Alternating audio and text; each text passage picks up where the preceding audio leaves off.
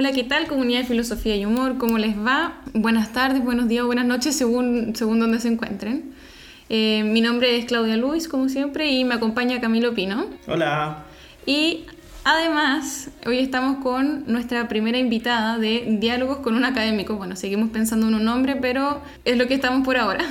Y es una nueva sección donde, como el nombre lo dice, invitamos a un destacado académico de la filosofía, tanto en nuestro país como en el extranjero, a conversar con nosotros. Y nada mejor que comenzarlo con una gran invitada, la profesora Claudia Lira del Instituto de Estética de la Pontificia Universidad Católica de Chile. Antes que nada, un saludo al ya mencionado Instituto de Estética de la Universidad Católica, que está llevando a cabo muchos eventos interesantes, incluso en cuarentena. El mm. otro día estuvo nuestro amigo Felipe Stark hablando de El mito de Prometeo en el cine.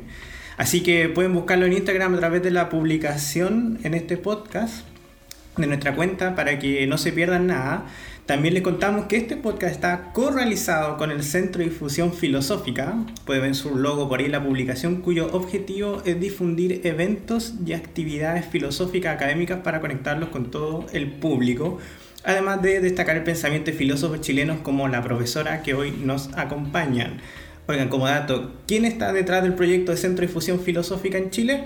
Pues la Cali y yo también, así que estamos metiéndole fuerza a poquito, ahí ayuden siguiéndonos. Y bueno, les cuento que nuestra invitada, y profesora, usted me corrige por favor si meto la pata, es licenciada en estética por la Pontificia Universidad Católica de Chile, pedagoga en filosofía por la Universidad Metropolitana de Ciencias de la Educación, tiene una, maestría en antropología e historia en los Andes por el Centro Bartolomé de las Casas de Perú, un magíster en teoría e historia del arte por la Universidad de Chile, es doctora en filosofía, mención en teoría e historia del arte por la Universidad de Chile también, e instructora de arte y cultura por la organización MOA Internacional Japón. Aquí usamos este amplio currículum más, más que nada como excusa para eh, que usted nos diga qué otra cualidad, curiosidad o ¿O qué podría usted añadir a eso que, la represente también? Bueno, como muchas personas también saben, eh, soy instructora de meditación. Entonces, si ustedes mm. visitan el Instagram de la, del Instituto de Estética, ahí hay dos meditaciones, que en este caso yo las dirigí especialmente hacia los sentidos, se llama meditación de los sentidos, para que las personas mm. entiendan cómo la meditación puede ser también enfocada desde esa perspectiva más desde la estética. Y bueno, el, Instagram de, estética o de la Facultad de Estética, mejor dicho, de la Universidad Católica va a estar también en el, en el pie de página de la, de la cuña, así que si alguien tiene problema en encontrarlo, lo puede encontrar abajo. Y lo digo especialmente porque en esta etapa de, de pandemia era muy importante eh, que las personas pudiesen tener una canalización para poder concentrar su atención en un momento de encierro y aprovechar de alguna manera el encierro, ¿cierto? Y volver a la casa, a la primera casa que es el propio cuerpo. Entonces era muy importante que estuvieran esas prácticas ahí. Sí. Yo creo que eso es muy interesante. Yo le tengo una pregunta, pero me la reservo. Resérvatela porque yo tengo un comentario. ¿Ah? Yo tengo un comentario. Y, ah, es un poco. Sí, yo un poco como yendo a lo que usted decía, yo creo que a muchos nos ha pasado que en vez de aprovechar este tiempo de cuarentena para realizar cosas como meditación o, yoga o cosas para reconectar un poco con nuestro cuerpo, hemos un poco abusado de él, comiendo, convirtiéndonos en personas de, sillón y viendo tele todo el rato, quizás, o trabajando.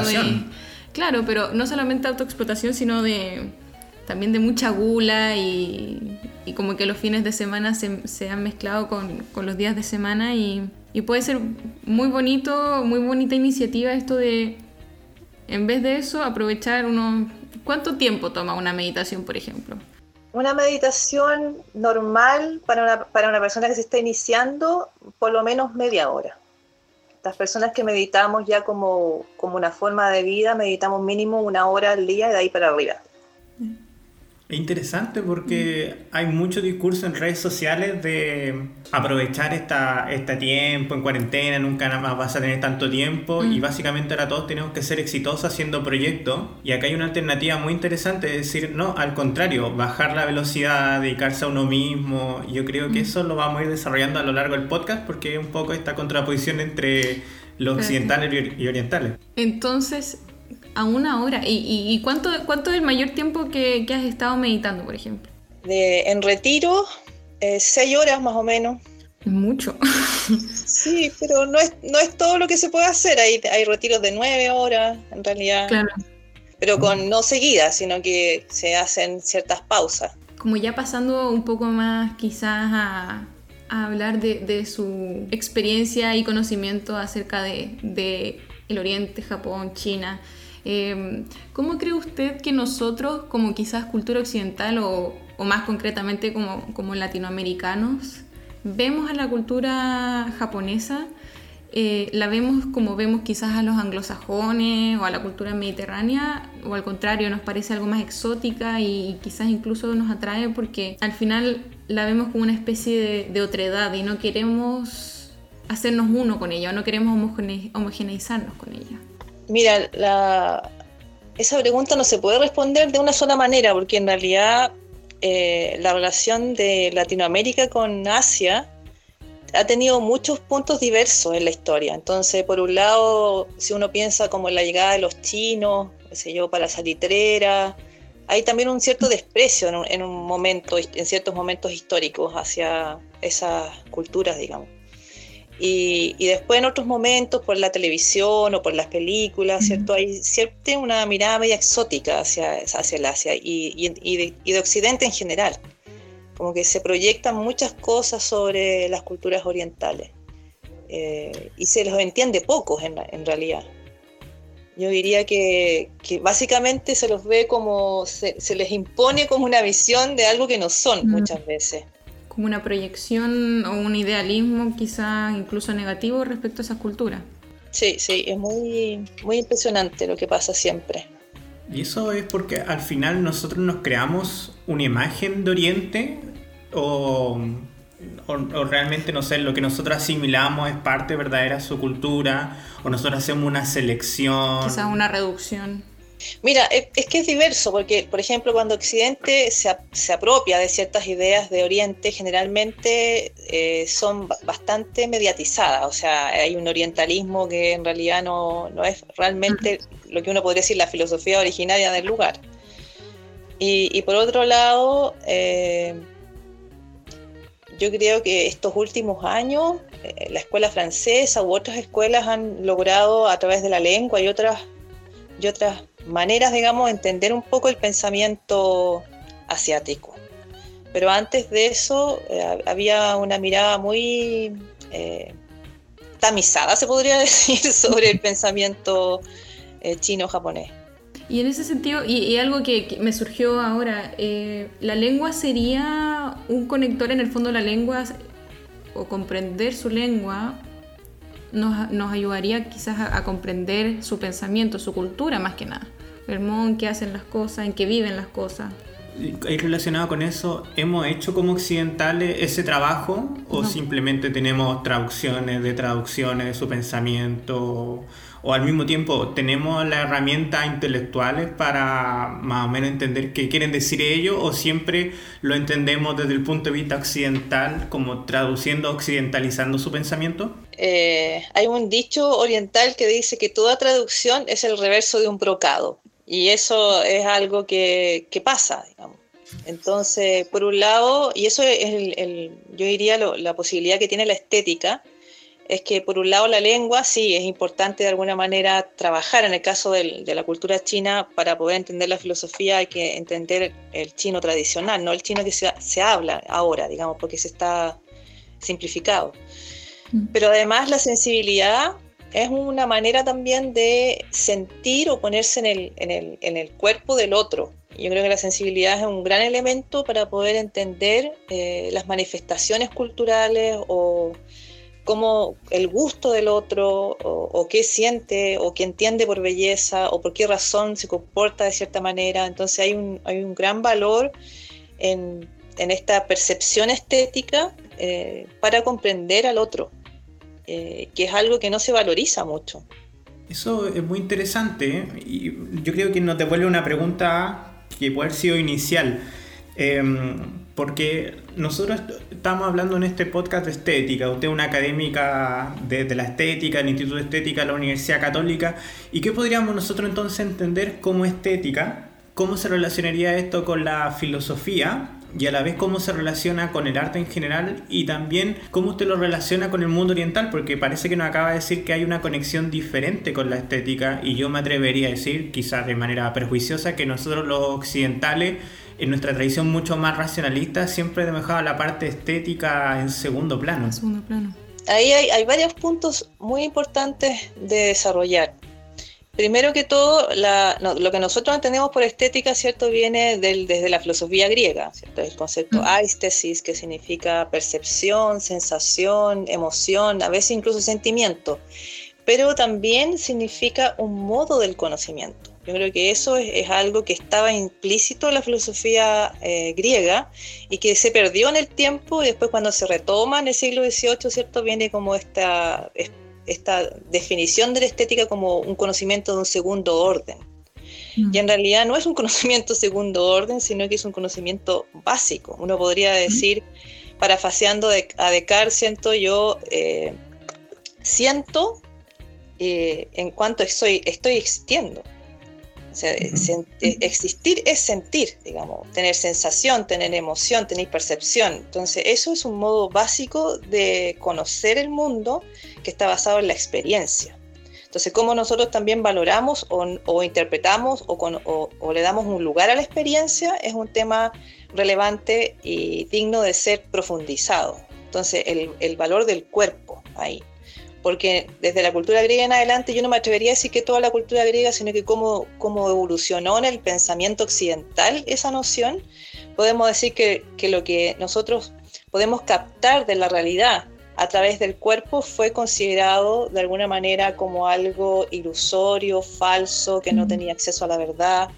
Y en, el, y en el Oriente efectivamente no se entiende eso. Entonces, de hecho, yo conversé hace unos años atrás con un maestro de danza butó japonés, uno de, un tesoro nacional del Japón.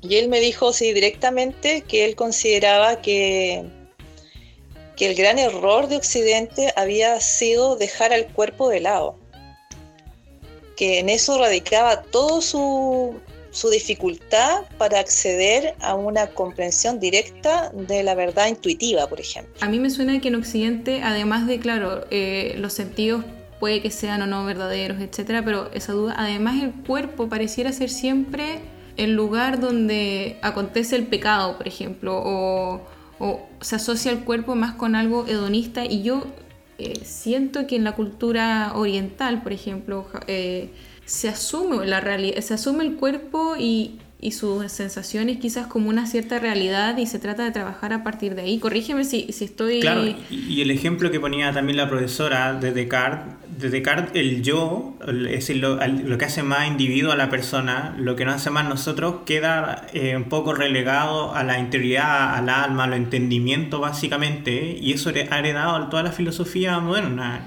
¿Cómo usted ve, profesora, esa relación en Oriente? Sí, mira, yo voy a, aludir a, un, a, una anécdota que, que, sale en un texto de Joseph Campbell, que es bien interesante, que él habla del el primer encuentro entre la filosofía eh, griega y la filosofía de la India. Y él dice que cuando llega Alejandro Magno a, a la India, él que había sido discípulo de Aristóteles, se, se, empeña como en conocer a unos sabios que eran muy reconocidos en, en la India y manda a alguno de esos soldados a, pedirle que se reúnan con él para tener una conversación filosófica, así como la que estamos teniendo nosotros ahora.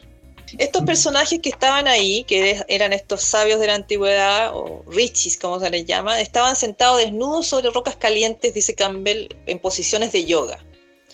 Entonces, al principio no los tomaron en cuenta a estos que venían a pedirles una reunión filosófica y después uno de ellos le contestó y le dijo, mira, nadie que esté vestido así, con esas botas y con esa forma, le dice, puede conversar sobre filosofía. Si quieren conversar de filosofía con nosotros, siéntense con nosotros acá, desnudos, unos años, y después conversamos de filosofía. Unos años. Entonces ahí tú, ves como el, valor que tiene la práctica eh, corporal.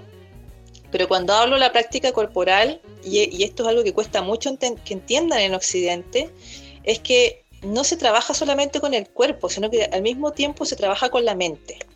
Mm. Eh, uno podía entender incluso el budismo como un estudio profundo de la mente. Entonces, si tú trabajas solo el cuerpo y no trabajas con eh, el autocontrol mental, porque la meditación se entiende como el ajuste de la mente con el cuerpo, o traer la mente al cuerpo, tú no puedes crecer, eh, no puede crecer tu conciencia. Entonces, estos personajes les, les, parecía muy raro que alguien quisiera hablar de filosofía si nunca había tenido una práctica del tipo como ellos consideraban que era el control de la mente y el cuerpo. Porque el yoga es eso, ¿cierto? Es subyugar o mantener unido, esa es la idea, mantener unido el cuerpo y la mente. Entonces, efectivamente, eh, hay ahí un, un, desencuentro en ese sentido, porque no se entiende muy bien, eh, no yo creo que la gente en general no entiende lo que es la meditación eh, y el sentido que tiene para el pensamiento. Entonces, ¿qué es lo que yo podría decir como adelanto de esto?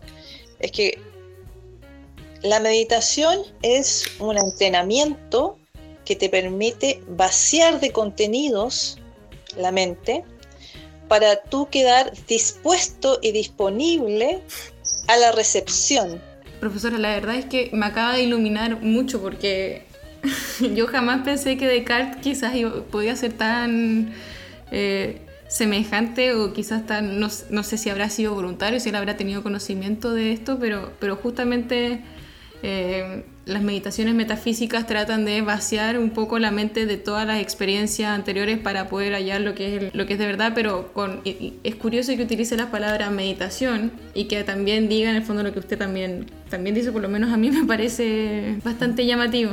Pero es una coincidencia de, de lenguaje en este caso que tiene que ver con la traducción, como habíamos dicho antes, porque lo que está haciendo Descartes, de alguna manera, siempre está sujeto al lenguaje. Y aquí hay una, experiencia que incluso que, puede decir que deja de lado el lenguaje en cierto nivel. Yo había escuchado la idea de que el occidental tiene el eje en rezar, su conexión con lo divino, con lo trascendental, con mm. Dios, está en una acción que es el rezar, que es muy activa. En cambio, en Oriente se deja espacio para escuchar. Nosotros como que nos comunicamos con Dios, en Oriente Dios se comunica y para eso necesita ese silencio de la meditación. Así es, hay una cosa, de hecho, cuando yo hablo de la serenidad en el texto, eh, refiero justamente que la serenidad es una experiencia de escucha atenta.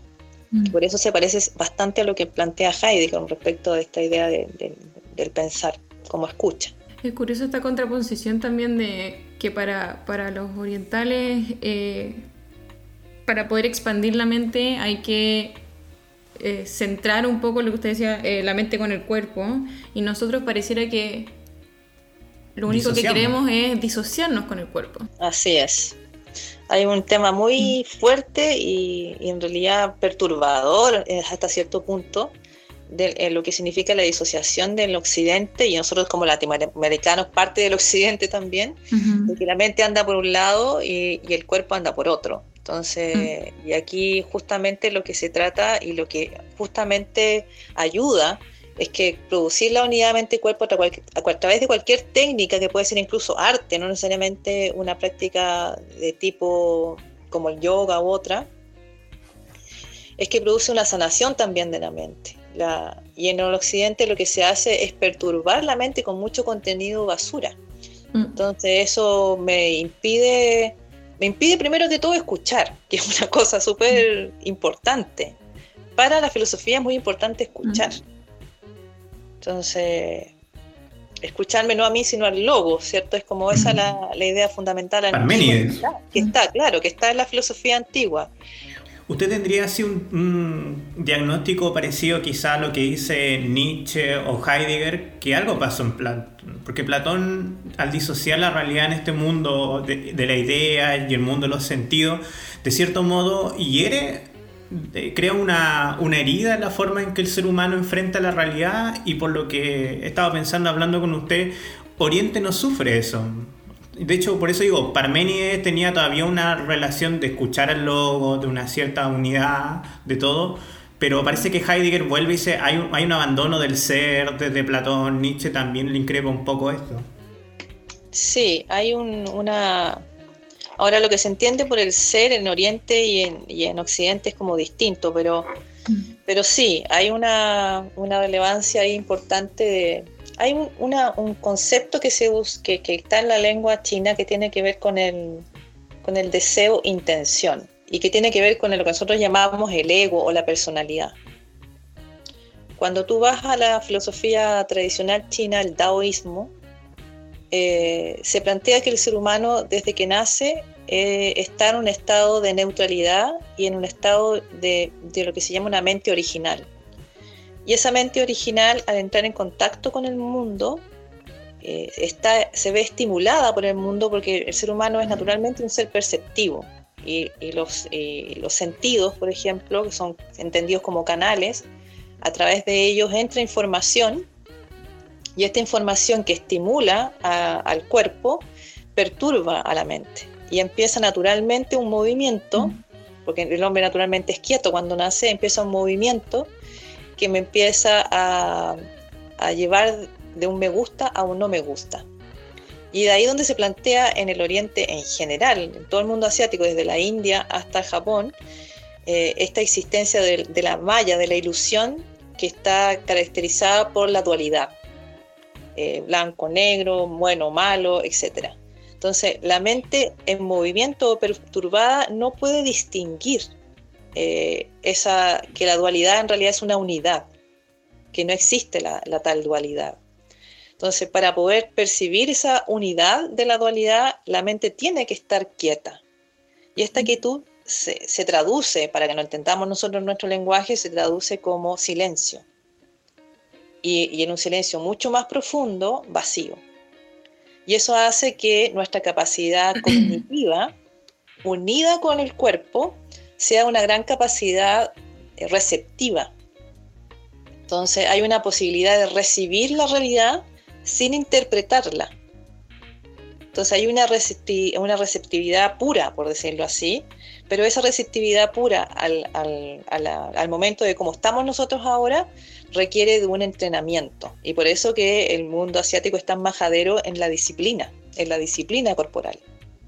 Hay muchas formas de disciplina, pero todas las disciplinas apuntan a lograr la unidad mente-cuerpo para transformarse, y, esto es un fundamento cosmológico además, transformarse en un vacío, pero un vacío que es que tiene una energía, que esa energía tiene que entenderse como la capacidad para percibir o para la capacidad para inteligir, una capacidad, ¿cierto?, que necesita retrotraerse, centrarse para poder activarse y ser muy lúcida en la captación de la realidad.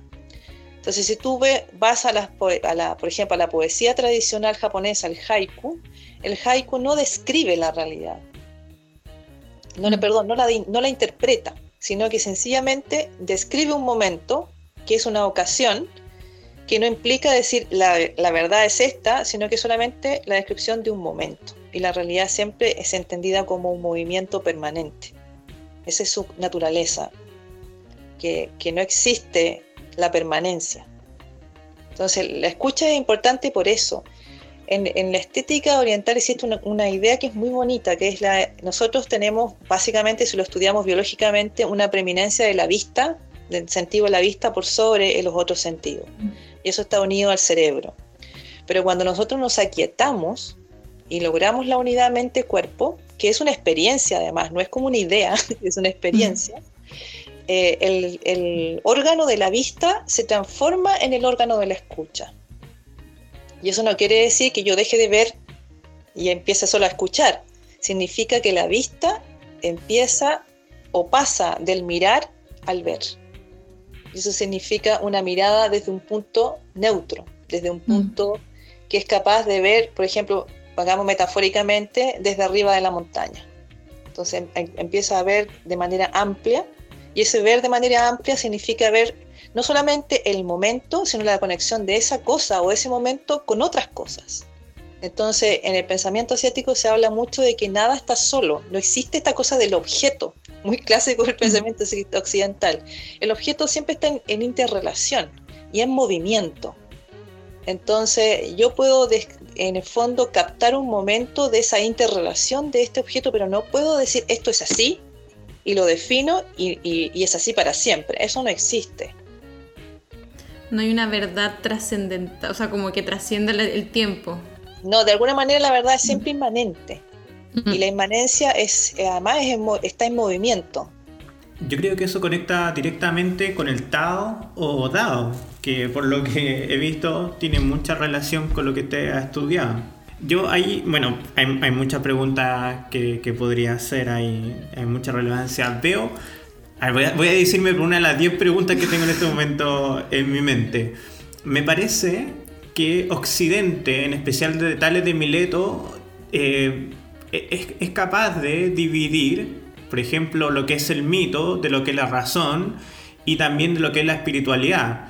Pero por lo que usted me dice, en Oriente parece que hay una unidad de todos estos conceptos, porque cuando usted me habla de esto, a mí me viene la idea un poco el misticismo neoplatónico que une la filosofía con la religión, pero también otros filósofos que la han distinguido, o sea, Santo Tomás dice, para acá razón, para acá es teología. Eh, pero ¿existe esa división en Oriente o hay una unidad sustancial del aspecto místico, religioso, racional e incluso mítico? Me, mira, uno no puede, yo lo que acabo de decir es como un, aspecto de la filosofía daoísta, pero hay muchas, muchas escuelas, hay muchas vertientes, entonces tampoco se puede hablar, igual que uno no podría eh, comparar a todos los filósofos y dicen todos lo mismo, acá igual. Entonces, lo que sí es muy importante es que siempre se, sobre todo en el budismo, más que en el taoísmo, aunque, aunque igual, eh, no se puede tener acceso a, esta verdad de la inmanencia, por decirlo así, mm. si es que tú no tienes un tipo de conciencia. Eh, y que es algo que, nosotros no, no, hemos pensado, yo creo. Nosotros creemos que por las capacidades que tenemos, siempre tenemos el acceso a, la filosofía o al pensar y que no necesitamos una formación o una cultivación para poder acceder a un pensar que, no está como tergiversando en el fondo la realidad. Entonces, cuando le critican mucho al Buda que no define si cree en los dioses o esto o lo otro, eh, el Buda se reserva la opinión hasta que no está en el estado de conciencia máximo al cual podemos acceder todos, que es el estado de búdico, que no es una persona, sino que es un estado de conciencia, que es una aguda percepción simultáneamente con la compasión. Entonces uno podría incluso interpretar y decir que el máximo estado de conciencia del ser humano es la sensibilidad pero mm. no, es lo que, no es lo que Occidente entiende por la sensibilidad, y es ahí donde se empiezan a, enredar las cosas. Esta, este como estado puro de percepción quizá. Es, curioso porque mm, dentro de la gente que nos mandó preguntas, mm. todo eso, alguien... Ah, porque no le cuento, nosotros hicimos una actividad el día de ayer, le preguntamos a toda nuestra comunidad, porque esto es filosofía de humor más que dos personas frente a un micrófono, está una comunidad. Eh, hicimos, ¿qué pregunta le a usted? Por si acaso tenemos decenas, se las vamos a enviar ahí por mail si le interesa o no para realizar alguna actividad. Y alguien hizo una pregunta, ¿cómo podemos relacionar estética y moral? Y yo en su momento la leí y dije, esto es muy raro, pero muy interesante. Y claro, lo que usted menciona cumple un poco con esa pregunta. Hay una unidad de todo eso y también me hace pensar en lo estoico, que lo estoico, el concepto de razón, logos, también tiene que ir unido profundamente a un actuar en la vida y en la filosofía contemporánea, por lo menos parece que uno puede ser un muy buen filósofo, muy buen académico, y salir de su oficina y ser una mala persona. Hemos dividido en parcela la realidad de la filosofía. Sí, no, en, Oriente eso no es posible.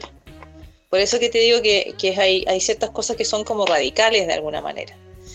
Porque si hay un, hay un, un entrenamiento, lo voy a llamar así porque es mucho más fácil llamarlo así que llamarlo espiritual, porque ahí ya empezamos, eh, empieza a volverse, la gente empieza todo a, mm. a ponerlo místico y ya... ya... Es una idea muy cara en la filosofía, el concepto de espiritual. perdón, es un prejuicio. Sí, sí, sí. Y, a mí me da mucha pena eso. ¿Sabes mm. por qué? Porque cuando la gente eh, ensalza el ego del otro o, le pone títulos o, o, ya o encuentra que la meditación es como algo que, me hace superior a otro, todo ese tipo de cosas que de las que se llenan las personas pierden eh, están perdiendo toda la posibilidad de, del acceso eh, real a, su transformación de la conciencia. Y la transformación de la conciencia es una posibilidad para el ser humano, no es mm. algo ni para la aristocracia, ni, ni para ciertos elegidos, sino que es, es, la posibilidad que todos tenemos. Entonces, pero requiere de esfuerzo, requiere de entrenamiento, requiere de, de, de, de un anhelo. O sea, es como está muy unido en el mm. Asia a justamente a la vocación de, buscarse a sí mismo. No, no está separada de esa vocación. En ese sentido se, aproxima un poco como a la actitud socrática más que a la platónica, como el personaje, digamos. Mm. Eh, entonces, efectivamente, no se, no, se, no se entiende que una persona que esté accediendo a, la búsqueda de una conciencia eh, eh, tenga una mala vida, por ejemplo. Entonces, pero eso puede suceder en la medida en que la persona va en vías de. Mm. Pero eh, es bien interesante, y eso lo conversaba ayer con otra persona, de que efectivamente cuando alguien ingresa a, a esta especie de práctica o entrenamiento, tú vas por una línea o por varias líneas que son simultáneas. Aquí, por ejemplo, cuando llega el yoga, otras prácticas, la gente hace hatha yoga y hace como, es como que va al gimnasio, cosa. Como lo que hace Madonna, algo así, que, que, toda esta influencia de Oriente, así como un pequeño paréntesis, llegaron por, por los artistas, por los Beatles, Madonna, y yo también siento que han, eh, ¿cómo sería un poco? Em, Han banalizado quizás la cultura. Claro. O, segmentado, como ustedes mm. decían, es como la tendencia, como vamos separando las cosas. Claro, o sea, el, el yogi en Asia no lo hace para estar más fitness. No, obviamente que no. Entonces, por ejemplo, a propósito de la pregunta que tú decías al principio, para volver ahí a, a lo moral, la prajna, que son las dos primeras huellas del Buda, tiene que ver con tratar de comprender qué significa que todo es dolor, que el dolor se produce por el apego, por el deseo, o por la sed, es la palabra tanna, es muy bonita, la sed, ¿cierto? Y que cesando la sed cesa el sufrimiento y que existe un óptuple sendero que me conduce a la iluminación. Pero la praña, que es tratar de entender el origen del dolor y que en realidad todo está mediatizado por el dolor, aunque, aunque aparentemente parezca placentero, pero hay un, dolor ahí muy potente, eh, entender eso y verlo en la vida es un, un ejercicio permanente del pensar en el budismo, por ejemplo. Pero eso va unido simultáneamente a la práctica ética, que es eh, palabras adecuadas, pensamiento adecuado, acciones adecuadas, medios de vida adecuados. ¿Qué quiere decir adecuado? Que no produzcan sufrimiento, ni para mí ni para otro. Entonces, la ética es muy importante. Tú no puedes, eh, a lo mejor a veces pasa mucho que sin querer produces dolor en el mundo, pero si es un dolor que tú provocas de manera intencional, eso genera karma. ¿Qué significa que genera karma? Significa que van quedando unas especies como de adherencia en tu conciencia que, te, que hacen que posteriormente tengas que volver a nacer y volver a repetir esas tendencias. Tú no, no, no, no, renaces como con, con, un sujeto, como un mismo sujeto, sino que son tendencias que están ahí y que no desaparecen hasta que la persona no toma conciencia ni resuelve el condicionamiento que estas tendencias te están provocando. Y Simultáneamente con la ética viene la práctica de lo que se llama la meditación en sus variadas vertientes, meditación caminando, meditación sentada, meditación en, el trabajo. Entonces, la gente practica yoga, pero no practica servicio, el servicio al otro. Mm. Es muy importante. Entonces, tú no puedes solamente hacer hatha yoga y andar con tu mat paseando por la vida, sintiéndote perfectamente en el camino, porque eso no es budismo, no es yoga. El yoga tiene también cinco vías. Mm. Una importante es el pensamiento, el trabajo sistemático por la comprensión de las ideas fundamentales. Entonces, mucha gente hace yoga y obviamente que se sienten bien, porque el yoga está diseñado para mantener, entre otras cosas, el cuerpo flexible, porque es muy importante que el cuerpo no dure lo suficiente para poder comprender lo que tenemos que comprender. Y obviamente es una práctica, ¿cierto?, que me pone en una condición física donde la mente se ajusta al cuerpo. Por lo tanto, obviamente, mientras yo practico yoga como, como se debe practicar, porque también hay mucha gente que se lesiona y otras cosas, el cuerpo logra una armonía con la mente y la persona se siente bien, porque eso es obviamente el resultado básico de cualquier práctica que implica la unidad mente-cuerpo. Pero eso es una parte. Mm. Entonces, si tú practicas todo, que es la sabiduría, la ética y la parte como de lo que podríamos llamar entre comillas la práctica espiritual, ahí recién estás iniciando el camino para la transformación de la conciencia. Y lo que se llama la conciencia es la capacidad que tiene el ser humano para comprender el sentido de la existencia. Y, el sentido no significa solamente de por qué estoy aquí, sino que comprender cómo funciona el universo qué y lo que nosotros llamamos la interconexión cómo está todo interconectado. Y se habla de que esta comprensión no es solamente una comprensión que, va a ser la persona leyendo los textos o manejando los textos, sino que se habla mucho de ver. Ver es, es una experiencia. Mm. De, de, darte cuenta que está implicado ahí el asombro, la maravilla, la compasión, de algo que es, muy relevante que son los condicionamientos de la existencia. Eh, yo intento traducirlo en mi mente un poco al estoicismo, que, que, un poco sería el lugar donde puedo contraponerlo ahí, y era un poco la búsqueda del estoico, entender la fisis, el logo, que entender que era este el destino, que en este caso podríamos decir un poco el, el Dao, el camino, y notar que ese camino no es un camino, por así decirlo, de reglas permanentes, sino entender la mutabilidad. Y eso hay que estar lo estoico, de que el dinero viene, va, las experiencias vienen, van, las cosas buenas vienen, van, y hay que vivirlas en cuanto tal. Y entender cómo funciona el mundo para actuar de acuerdo al mundo. Mm, y, y claro, los mismos estoicos dicen no hay que ir contra el destino, porque al final es una carreta que uno va atado, atado detrás de la carreta y en dos opciones, que a uno lo acarreen, en este caso sería el karma, o ir corriendo atrás de la carreta, nomás con todas las dificultades que tenga. Sí. Mira, a mí lo único que me pasa con eso, que yo estoy de acuerdo contigo con tu acotación, es que en algún momento, y quizás eso existe en algún lugar, no tengo idea, eh, Occidente perdió la práctica de eso, la mm. experiencia, porque una cosa es decir, mira, los estoicos dicen y dicen esto y esto otro y uno puede repetir y hasta pensarlo bien, porque tenemos esa capacidad con la razón de pensar bien esas ideas, o sea, asimilarlas, comprenderlas, juntarlas con otras, pero aquí el, aporte, diría yo, del occidente es primero que la experiencia aporta al pensamiento, no es una cosa paralela y que lo lleve por el camino del mal, sino que el cuerpo es un aporte para una comprensión de, la vida en cuanto el cuerpo otorga el sabor de la vida.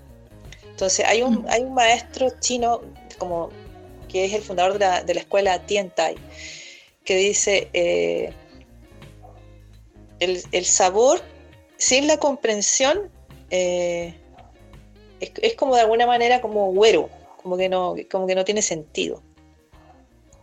Eh, entonces, esas dos dimensiones, que es la dimensión de la experiencia, la dimensión estética, y la dimensión de la comprensión del pensamiento, tienen que juntarse. Entonces, en el, occidente, como que de repente se, se extendieron esos dos, esas dos dimensiones y, y van por derroteros diferentes, digamos. En cambio, en Oriente han, permanecido bajo diferentes versiones o prácticas juntas. Entonces, ¿cómo, mm. cómo estas dos dimensiones, al estar unidas, e, entran en una tercera forma de comprensión y de relación con el mundo? Entonces, cuando tú practicas así, eh, la ética y la estética son una unidad. Mm. Entonces, no es posible y bueno, y eso pasa mucho, eh, justamente porque practican eh, de manera eh, compartimentada, como lo ocurre, pasa mucho que tú realmente te encuentras con gente que, no sé, una vez me acuerdo que Spinia, que se dalía que también practicaba meditación, y a mí me dio como ataque, y dije, pero ¿cómo es posible? O sea, practicando de verdad, guiado con una persona que te, que te hace meditación, tú te sanas. Mm. Y sanarse significa que tú no tienes, ni se te ocurre hacerle daño a otra persona, menos al medio ambiente mm. ni, a un animal. O sea, hay como una transformación radical, porque uno puede decir, las maldades en el fondo son enfermedades de la mente. Todas las perturbaciones que uno puede entender como enfermedades mentales o, otras cosas son, son incluso desde esta perspectiva eh, budista sobre todo, se entiende que el delincuente tiene una enfermedad mental, o sea, está, tiene, está su mente eh, perturbada. Entonces, la decisión mente-cuerpo eh, es dañina por eso, porque no hay unidad. A mí antes, es una pequeña, perdón, me llama, o sea, como que lo estoy relacionando quizás un poco, yo siempre veo en, muchos quizás blogs o páginas de Instagram que pareciera que los padres asiáticos son especialmente duros eh, disciplinando a sus hijos, pareciera que está esta como eh, mentalidad de, de, castigo que quizás acá no tenemos, no tenemos tanto, pero, pero quizás es enfocado un poco a lo que tú dices. Y también me, me suena un poco lo de... Eh, lo de Marie Kondo, que no sé si tú la viste, que es una... Y que pareciera también llevar esto incluso a los objetos materiales, como un poco la espiritualidad y, la, y la purificación un poco de la persona a través de ordenar y organizar lo que te rodea o, tu hábitat un poco. Sí, mira, todas estas cosas que vienen así como lo de Mary Kondo y todo ese tipo de personas, cuando llegan hacia nosotros es como puede ser una metáfora bien, así es como la copia de la copia de la copia. Mm. Entonces se entienden como muy mal. Lo que hace, eh, efectivamente, hay algo así como tú dices, porque una cosa es, la práctica y otra cosa es la cultura. Mm. Entonces, efectivamente, hay muchas cosas de la práctica, tanto taoísta como budista, que entran en la cultura y pasan lo que se llama el mundo laico y lo benefician. Durante muchos siglos hay, hay momentos históricos donde en el Japón fue muy interesante la presencia de esta, de esta, de esta espiritualidad que pasa a las artes, por ejemplo, y impregna la cultura completa. Pero si tú vas al Japón actual, el Japón actual es muy parecido a nosotros. Está también estresado, sobreexigido, eh, también se toma unos copetes el día viernes, tú caminas por Tokio y está llena de gente con olor a, trago, entonces es lo mismo, eh, es como esta idea de la autoexplotación que plantea muy bien el, filósofo coreano, en eso a mí me gusta mucho, lo apunta muy bien, pero hay un elemento muy importante, eso que hace esta chica Kondo eh, es muy japonés, eso es algo muy cultural del Japón, pero viene de la tradición de los monjes porque todo lo que tú haces, lo haces con atención concentrada mediante un esfuerzo, que son las tres últimas huellas del Buda. Entonces, la vida del monje está basada en muchas reglas y parte de la, de la vida monacal es eh, trabajar con atención. Entonces, eh, yo tengo esa, esa práctica también porque por los retiros. Entonces, tú caminas con atención, comes con atención, limpias el baño con atención y, todo tiene una, igual que en el, concepto de Dao es muy interesante aquí porque la palabra Dao también significa decir. No solamente eh, Julian le da este, este sentido de procesividad, ¿cierto? Al Dao. Entonces Dao es, es caminar, es movimiento, pero ese movimiento es un decir, entonces, si tú lo llevas a la naturaleza donde se manifiesta el Dao, en los 10.000 seres, el movimiento es un camino de manifestación. Entonces, así como la escritura china o japonesa se hace con pincel y tú escribes siempre bajo una dirección, no puedes escribir el, el, ideograma de cualquier manera, sino que tiene un camino. Así también las cosas que nosotros hacemos, si las hacemos con atención concentrada, tienen un modo de hacerse. Pero ese modo de hacerse es un modo que a lo largo de muchos siglos ha sido estudiado para que sea lo más natural desenvuelto posible. Entonces tú puedes ver con maravilla como un japonés toma una manzana y la parte y la corta con las manos. Y tú dices, pero ¿cómo hace eso? Parece magia. No, es entrenamiento. Y en eso está un poco la, ¿cómo se dice? La ceremonia del té, cosas que para nosotros podrían ser muy...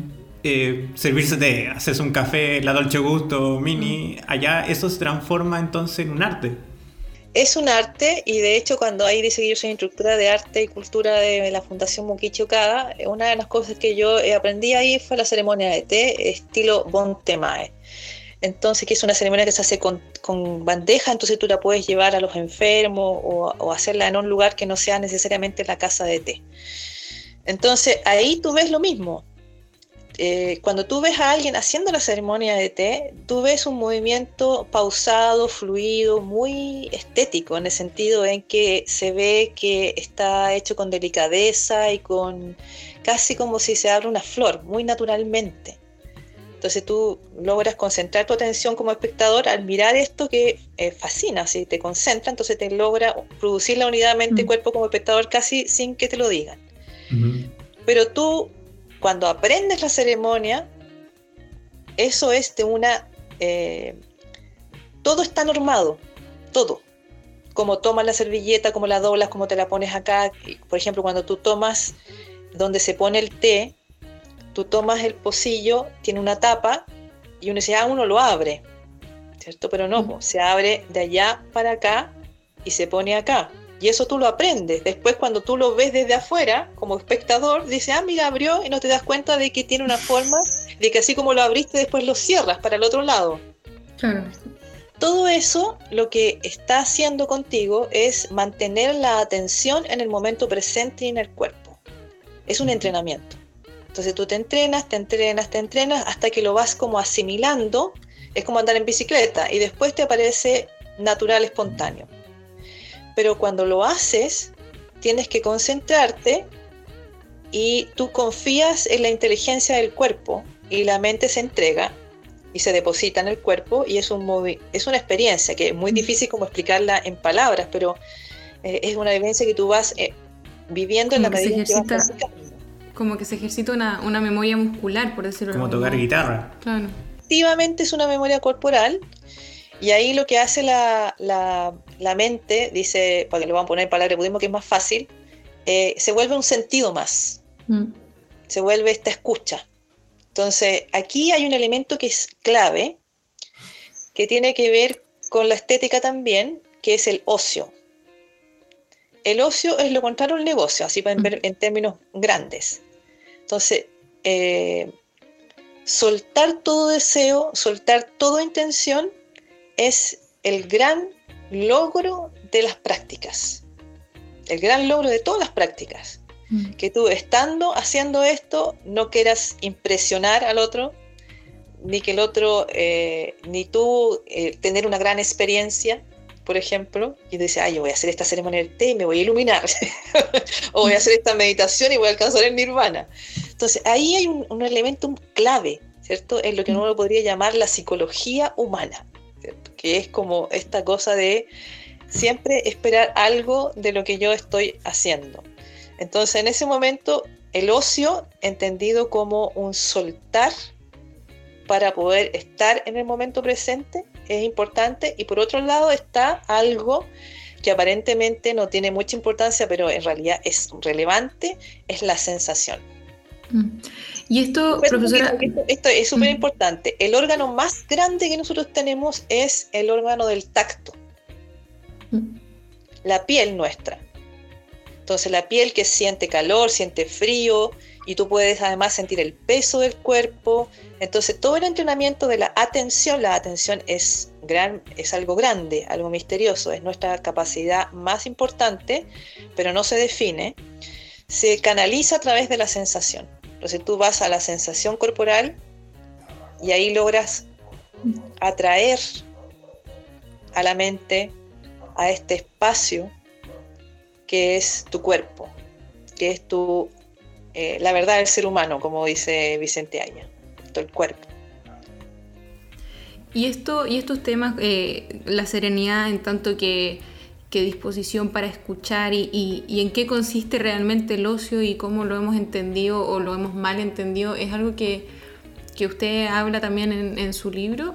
Claro, eh, como, como... dato a nuestros escuchas, el 2019 la profesora lanzó por la editorial Metales Pesados su último libro, Serenidad, la sensibilidad en el daoísmo y Heidegger y yo creo que en eso, esa reflexión en su último libro, ir cerrando un poco esta conversación que ha estado muy entretenida, porque usted pone en relación un pensador eh, alemán, moderno, quizá uno de los filósofos más conocidos de la historia, que es Heidegger, que primero que todo nosotros lo dividimos en, la academia. con nuestra afán de dividir. Con nuestra afán de dividir en, en un primer Heidegger y en un segundo Heidegger.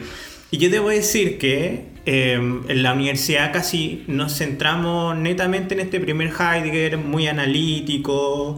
Eh, ya hace poco estaba hablando con unos profesores y también básicamente diciendo lo único hay que leer el, el primer Heidegger, ese Heidegger de ser y tiempo. Pero también el segundo Heidegger eh, eh, es un personaje, es un filósofo más centrado en la búsqueda del ser a través de la historia, a través de la práctica y que como comentábamos no es muy leído en Occidente, pero yo sé que en Oriente ha tenido un recibimiento súper interesante, escuela heideggeriana ya, y usted en este último libro lo une justamente con lo que hemos estado conversando toda esta tarde, que es el tema del Tao, el Tao. ¿Cómo lo logra? ¿Cuál es su punto? Porque como decía la Cali, parece que esta serenidad, que está en el título mismo de su libro, es su piedra basal, es la clave para poder entender esta obra. Sí, eh, justamente mi, mi, tesis doctoral es sobre el segundo Heidegger, no sobre ese primer Heidegger. Yo de la primera, la primera referencia que usted hizo sobre Heidegger hace muchos minutos, yo dije, ah, ya, para acá vamos. sí. Eh, yo lo que hice, guiada por Andrés Claro, debo decirlo, nombrar aquí a mi profesor guía, eh, no fue una comparación, primera cosa importante. Mi idea no es comparar al segundo Heidegger con el pensamiento taoísta. ¿Por qué elegir el taoísmo y no otro pensamiento? Es porque Heidegger estuvo traduciendo junto con un, académico chino eh, el Dao de Jin, el Lao Tzu. A él le interesaba mucho el pensamiento. De hecho, hay un texto que se llama El Oriente de Heidegger donde se explica esa situación. Y hay un, un capítulo del Dao de Yin, del Lao Tzu, que, que es el capítulo 15, donde se habla de la serenidad y él eh, tradujo casi, uno podría decir obsesivamente, pero en realidad tradujo ese capítulo varias veces en un intento de llegar a través del lenguaje, que era algo que era muy importante para él, eh, a una traducción eh, eh, en, alemán que pudiera ser no el reverso del brocado que dijimos al principio, mm. sino que pudiera al menos dar el sabor de lo que se mm. está eh, diciendo en chino ahí. Entonces, ese, son dos frases que son las más importantes ahí, que es esta idea de cómo eh, moviéndonos podemos mantenernos en la quietud. Yo creo que ahí hay una clave muy importante, porque mm. en general pensamos que la serenidad es como un estado de quietud absoluta, como casi como una especie de imperturbabilidad. Mm. Y en realidad eh, yo lo que intento hacer es tratar de traducir al lenguaje también las distintas dimensiones que tiene la serenidad en nuestras variadas eh, maneras de estar en el mundo. Entonces, eh, la serenidad en, Asia, y sobre todo en la lengua china, tiene eh, varios vocablos, no solamente uno. Y yo trabajo con el que más se repite en, en, el Dao de Yin o el que se usa en el Dao de Yin y con el que más se usa en poesía. Eh, haciendo alusión también de que existen otras, otras sinogramas que aluden a la idea de la serenidad. incluso también está implícita en la idea de belleza en, el mundo, en, la lengua china tradicional. Entonces, si uno dice, ¿qué es la serenidad? La serenidad es un estado de la sensibilidad que es al mismo tiempo para ponerlo en nuestra lengua, como un estado de lucidez receptivo que me permite eh, relacionarme con la realidad dejándola libre, vamos a poner así como para poder entenderlo de alguna manera. Entonces, ¿qué es la serenidad? Es silencio mental, serenidad eh, de corazón o de, este órgano, ¿cierto?, de, que, se, que se mueve cuando tenemos distintas emociones, y distensión corporal. Entonces, mi, gran esfuerzo en, el fondo fue hacer toda una trayectoria de la etimología de la serenidad, tanto en el daoísmo como en Heidegger, la eh, lo que él entendía por la palabra serenidad, y buscar los puntos de encuentro. Y en un segundo momento, entender que la serenidad tiene una directa relación para el ser humano eh, con la naturaleza.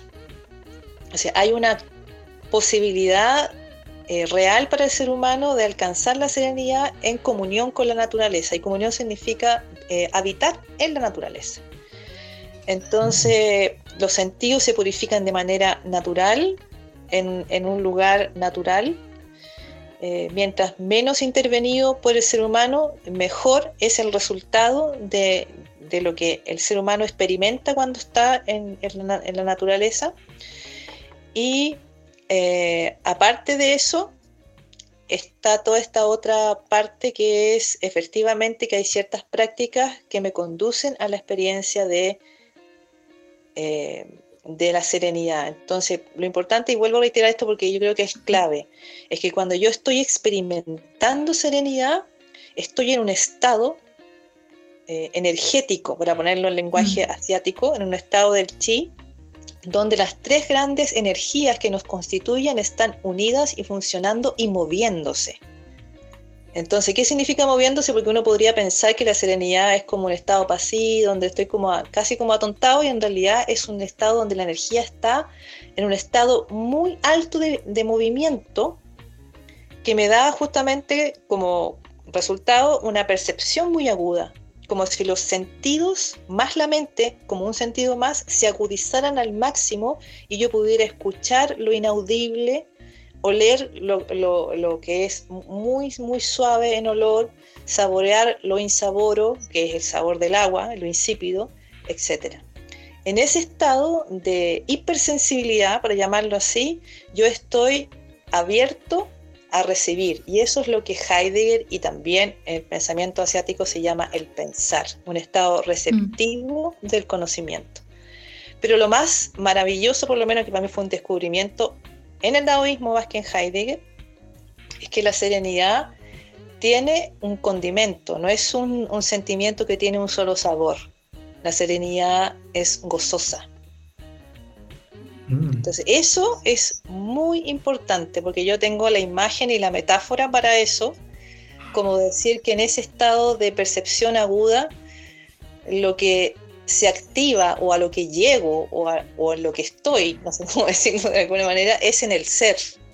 Mm. El ser está abierto, dispuesto y disponible para percibir los otros seres que, con los que habitamos y en esa apertura hay posibilidad de conexión y esa conexión primero es conmigo misma y con los otros seres, y el, sabor de esa experiencia es el gozo, no el placer.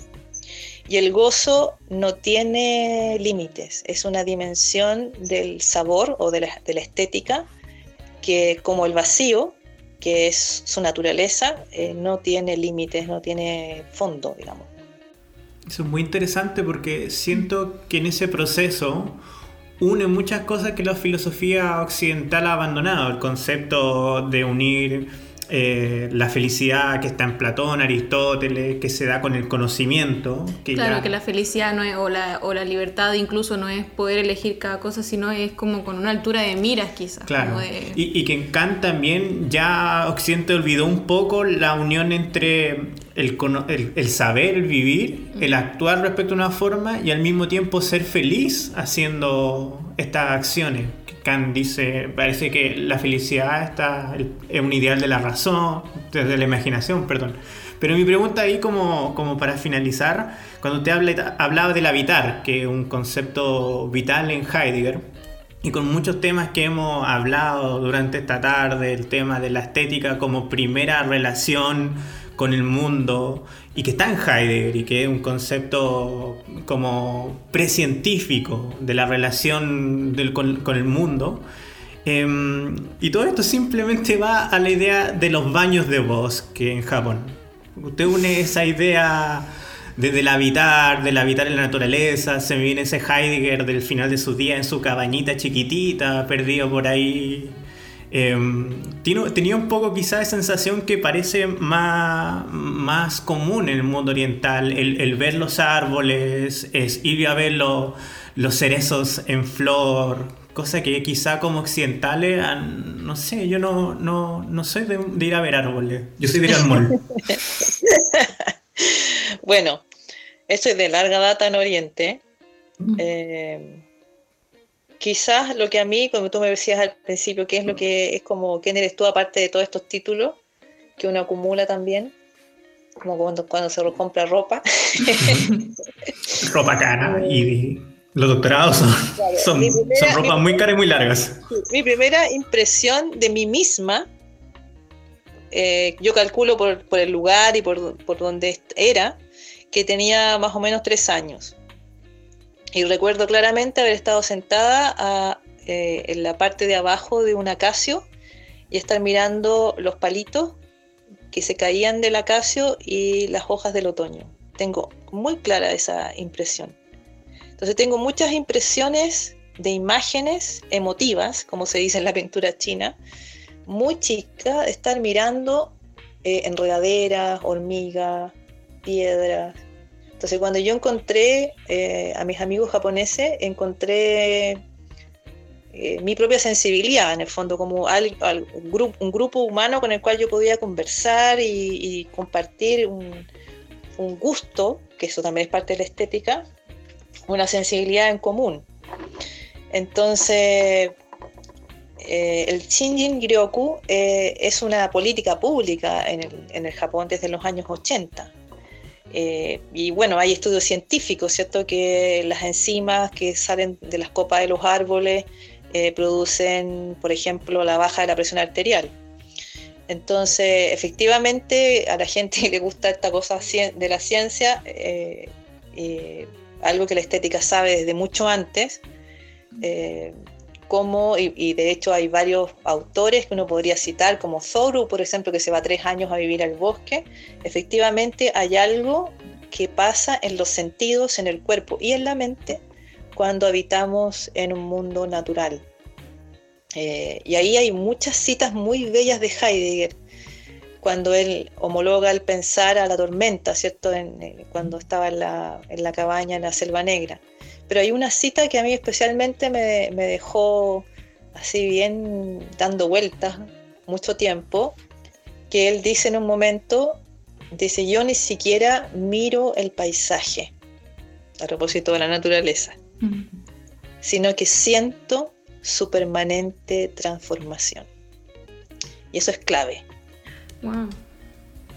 Esto creo que también se, perdón, se puede reflejar mucho y, y es algo que de hace un rato me viene, y creo eh, en muchas películas japonesas o también del anime hay como esta conexión o tratan de quizás de transmitir, bueno, dependiendo de la trama, lo que sea, eh, una conexión con la naturaleza donde se agilizan también los sentidos, donde se, se, percibe el cambio en cuanto cambio, en el fondo, por ejemplo, el pájaro en cuanto que está volando a cazar y cosas por el estilo y eso a su vez le, le, remite al personaje, además de esta, de esta observación eh, y esta escucha, también le permite quizás hacerse más fuerte, expandir su horizonte eh, mentalmente también. Sí, mira, ahí, ahí tendríamos que hacer otro podcast para ese tipo de cosas. Porque aquí, en esta, esta parte de lo, que, de lo que yo puedo llegar a, a sentir con la naturaleza es realmente impresionante en, términos de, para los japoneses que son shintoístas, ¿cierto? Ahí son budistas también, pero básicamente shintoístas, la naturaleza toda, como pasa con los aymaras también, está viva. Mm. Y viva significa que comparten eh, el mismo principio vital que nos constituye, que es el chi o el ki. Nosotros cuando nos hablan de ki, nos acordamos de Goku y nos da como, ah, claro, como un poco de risa, no sé qué, pero no creemos, y eso cuestión es súper interesante. No creemos en eso. Mm. Entonces, ahí cuando el no creer, tú te das cuenta del poder que tiene la mente. La mente es realmente un instrumento increíble. Me permite pensar, pero también me permite bloquear.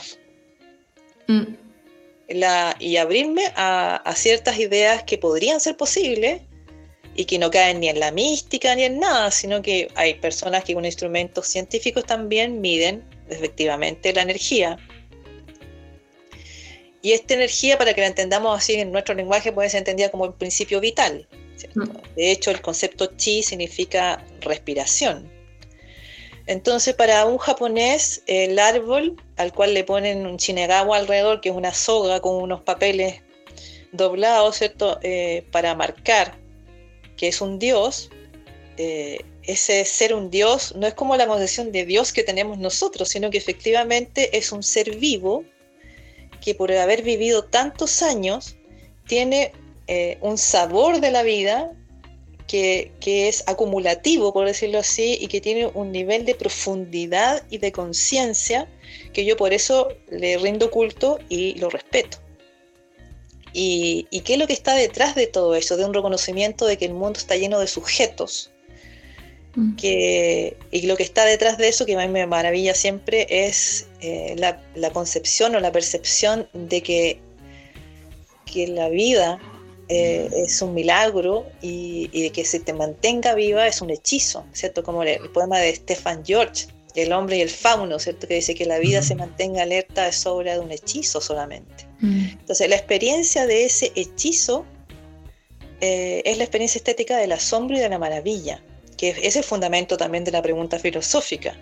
Totalmente de acuerdo. Nosotros como occidentales em, hemos perdido un poco eso. Yo, siempre le comentaba a mi alumno, yo soy profesor de filosofía, bueno, profesor de filosofía, y uno decía, ¿cómo, ¿cómo, algo tan maravilloso como que un perro se mueva eh, nos fascina a nosotros como filósofos, entonces queremos saber por qué el perro se mueve. Entonces ponemos al perro sobre una camilla, agarramos un bisturí, lo empezamos a abrir, sacamos el órgano por acá. Y, podemos llegar a entender cada uno de los órganos, cómo interactúan entre ellos, como bien, pero una vez que nosotros rearmamos el perro, ponemos el órgano dentro, lo cosemos, el perro ya no se mueve. Eh, y creo que eso es lo que uno pierde muchas veces en, esa analítica racionalista occidental. Que, trata de diseccionar. En esa disección de la realidad y perder esa perspectiva estética, que en este caso a mí me parece que cumple esa, esa idea de, del sabio que, unía los saberes, que, ahora mm. generalmente dividimos los saberes. Sí, es, es muy bueno tu ejemplo, porque efectivamente si un filósofo como, como lo hizo Heidegger incorpora la experiencia y la sensibilidad a su ejercicio del pensar, gana. O sea, indudablemente gana. Y el pensar ahí se vuelve casi en un límite muy cercano o hermano gemelo de la poesía. Entonces, por eso que Heidegger finalmente habla de, pensar poetizante. Porque la poesía justamente no limita, sino que abre con su lenguaje abre la realidad, la hace lucir, la hace florecer. Entonces es, otra manera de usar el lenguaje, que no limita. Entonces es, muy importante esa experiencia. Y yo de hecho les voy a dar una página que se llama www.satifloriarte.com, donde yo explico un método de de concentración de la atención mediante un esfuerzo que es un entrenamiento para la sensibilidad. Entonces ahí explico el método y doy ejercicios. Mm. Porque, o sea, ¿cómo? El cómo es muy importante. Claro, es lo que también venía diciendo hace rato que es, es una constante ejercitación del cuerpo y del, y del espíritu decir esto, que, esto no es mindfulness. Claro, no se preocupe, no entra en nuestro podcast. No es, claro. no es mindfulness, es es nuestra propia naturaleza Mm. eh, abriéndose a la vida y justamente nuestra naturaleza eh, eh, está unida al pensar. Y esto es bien interesante porque cuando tú ves el ideograma de ser humano en, en chino, tiene un, un radical, que es el radical del, del órgano con el cual se piensa, que es, es el corazón, shin o kokoro en japonés. Y es ese, ese radical que está ahí, o sea, como decir, eso, eso es algo fundamental. Y eh, el otro radical es eh, de vida, pero que, ya, eh, que se puede traducir también como sexo, como gen- género, pero fundamentalmente es carne y es esta carne, porque está con el I, que es Mm. uno, una carne, o sea, uno, esta persona, este cuerpo, no otro, este cuerpo, pero con el órgano del pensar. Pero es que este órgano del pensar es al mismo tiempo el órgano del sentir. Y eso es la diferencia radical con Occidente, porque aquí no está dividido. Profesora, yo creo en honor al tiempo Sí. y para no quitarle Más a de usted de su viernes, su de, de- tiempo, de su copete de viernes en la noche como los japoneses y claro, nosotros. y nosotros occidentales. Yo de los desilusiono, yo no, no, tomo, no me tomo el copete del viernes. Ah, Lo siento Pero- mucho. está muy bien, está muy bien. Lo podemos dejar invitada a un podcast que vamos, un segundo podcast. Claro, Que, eventual. Sí, estuvo, la verdad es que porque muchas gracias. Sí, muchas cosas en el aire. sí, estuvo muy interesante y, y el tiempo vuela. Entonces, Para todos nuestros escuchas, nosotros teníamos una pauta que, casi no. no. seguimos. Sí, sí, me di cuenta. Pero mejor, ¿no? sí, mejor, Sí. mejor. Si las pautas son siempre el por si acaso, no el. Así que usted querría un último mensaje, eh, dónde encontrar más información, qué otros proyectos tiene, más o menos. Es la hora de, ¿cómo se dice?, del autosponsor. Tengo varios proyectos. Mira, yo no solamente me dedico a pensar, porque efectivamente sería muy inconsecuente. Yo camino, camino en las montañas. Eh, entonces tengo un proyecto muy, muy interesante para mí. Eh, he caminado por las montañas taoístas, las cinco más importantes. Eh, llevo tres. Hice un camino de, de- del oriente al occidente, casi como iniciático. Partí por la montaña Taishan, pasé por la montaña Song y después terminé en la montaña Huashan. Y me faltan las otras dos, pues no he podido irme a China por el tema del coronavirus, pero me parece que es muy importante esa experiencia del pensar eh, mediante el caminar constante, que así se llama en, en la secta Tiantai o en la escuela Tiantai. Entonces ese es uno de los proyectos que me, me, me, me inspiran mucho últimamente. Entonces, y bueno, y la educación de los sentimientos, que, que tiene que ver con esta página que les, que les di, para que se pongan a hurgar. Y sí me interesaría mucho las preguntas que hay, que tú me dijiste que llegaron preguntas, que me las mandaras al, al mail para verlas y a lo mejor podríamos hacer otro, otro encuentro basado en alguna selección de esas preguntas. Totalmente de acuerdo, está muy buena. Yo... Sí, están, están muy interesantes. Son como 100, sí. Pero ahí. Hacer una selección. Pero hay preguntas, claro. Alguien preguntaba la Manesala, una persona que ya conocemos, hablar de Benjamin, el aura, la obra de arte y la pérdida en las cosas contemporáneas. No sé, están muy buenas, están, muy- están muy buenas. Así que nos vamos despidiendo nosotros. Ya, listo. Muchas gracias por la invitación. Gracias a usted por haber asistido. Gracias, sí, Gracias al gracias a usted. Instituto de Estética que también se la Que nos presentó. Que nos presentó. Y en una nueva jornada nos volveremos a ver. Queremos hacer un ciclo con, con otros profesores también de otra universidad, otros temas. Y de ahí yo creo que empezaríamos una nueva temporada. Volveríamos al tema de la estética, Oriente, que, que por lo menos parece que tiene infinito para hablar. Sí. Sí, bueno, y lo que lo otro es que me manden en lo que van a subir para poder mandarlo también a la a estética para que lo pongan ahí. Por, supuesto. No hay problema. Ahí le hacemos una, ¿cómo se dice? Un flyer, una, una ficha para el podcast Claro. que va a quedar bien bonito. Ya, pues, listo. Ya, genial. Y Claudia, un gusto. Un gustazo, Un gusto. profesora. Vamos a estar dándole vuelta al, al diplomado del que está sobre estos temas allá en la Católica. Tienen que tomarlo, chiquillos. Es una, es una posibilidad. Debo confesar que hace mucho tiempo se lo mandé a la Claudia. Sí, es que a mí me gusta mucho. eh, me gusta mucho todo este tema, entonces. eh, claro, hay que ver cómo se hace, pero, pero es, es muy interesante. Bueno, los esperamos. Genial. ya. Y una despedida a todos nuestros amigos que nos están escuchando el día de hoy. Como siempre, le invitamos a darle like a nuestras redes sociales. A seguirnos, a seguir a Estética UC. A Estética UC, Estética con bajo UC. Bueno, está ahí el, link. Abajo.